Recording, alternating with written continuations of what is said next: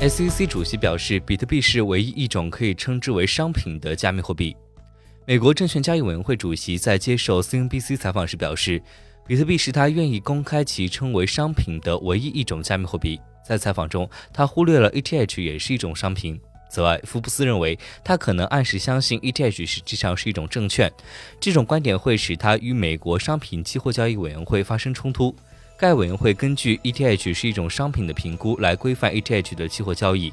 FTX 首席执行官 SFB 评论道：“明确地说，他说比特币是唯一一种愿意说是商品的加密货币。虽然许多加密货币都属于证券范围，但他没有明确说明所有其他加密货币是什么。这也意味着，即使 ETH 属于商品，SEC 主席也不会在公开场合去谈论它。”